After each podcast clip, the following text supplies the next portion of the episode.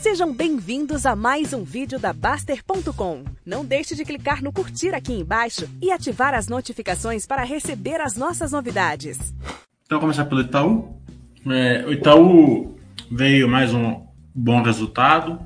Naquele pensamento que a gente já tinha desde do segundo trimestre, que os bancões estavam melhorando, daquele impacto inicial que eles tiveram lá das fintechs dos bancos digitais.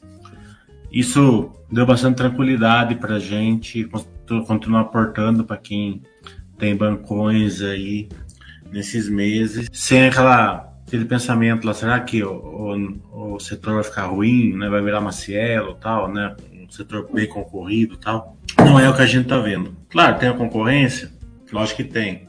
Impacta o resultado? Impacta, né?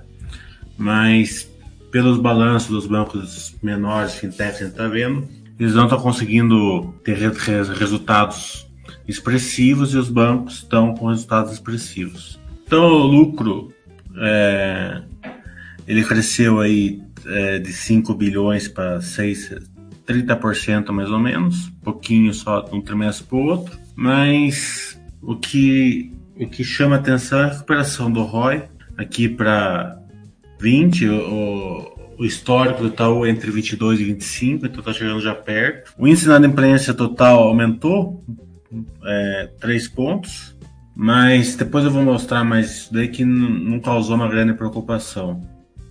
É o único fator aqui no balanço que tenha que ser monitorado, mas olhando o balanço melhor não causou tanta preocupação. O índice de Basileia tá bem legal, né? Tá em 12, né? Então mostra que o banco está conseguindo fazer bastante negócios. É, o índice brasileiro é muito lá em cima, é, ele não dá um retorno tão bom para o banco. Né? É, o índice de eficiência continua muito bom, 44, está em queda, estava 48, foi para 44, quanto menor é melhor. Então mostra que está chegando bem perto já dos bancos somente digitais. Né? O patrimônio subiu um pouco também, para banco é sempre importante a gente olhar o patrimônio. E o legal quando você é acionista por longo prazo é que não precisa ficar esmiuçando o balanço, ver assim, ah, isso daqui tá um pouquinho pior, um pouquinho melhor. Não, você tem que ver só o big picture, né? É o que a gente vai ver aqui. Carteira de crédito subindo, né? É sempre importante. Aqui o ROI que eu falei, tinha caído bastante na pandemia, né? E tá recuperando.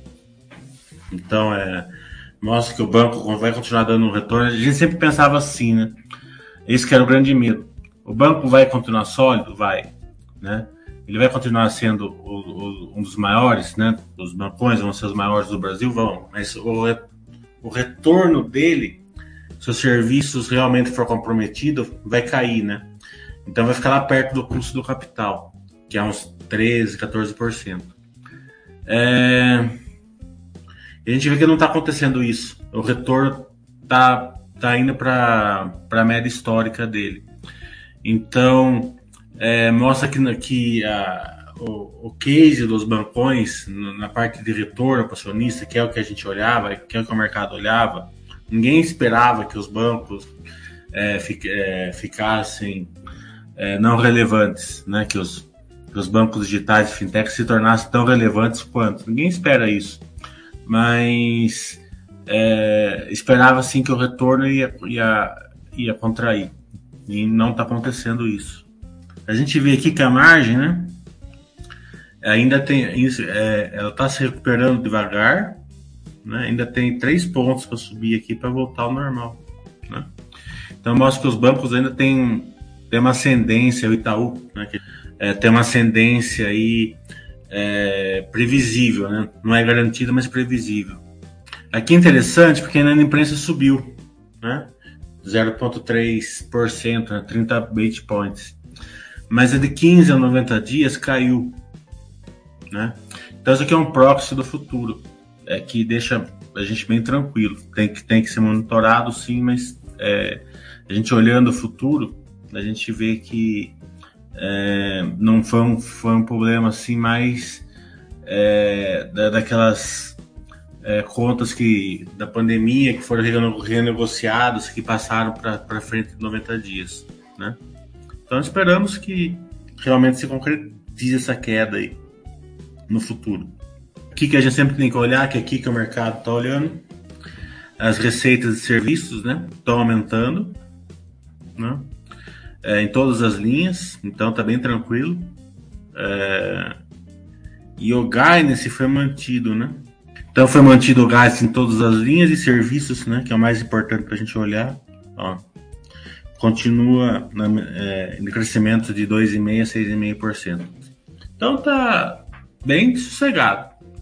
Que vai ser de uma maneira geral os resultados desse trimestre, vai ser bem, bem tranquilo, né? Não, não vejo nenhuma empresa assim com resultado ruim assim das que a gente acompanha. Então você vê que pro longo, pro, pro sonista longo prazo é bem tranquilo. É só ele saber o que olhar no balanço, em cinco minutos ele, ele enxerga no balanço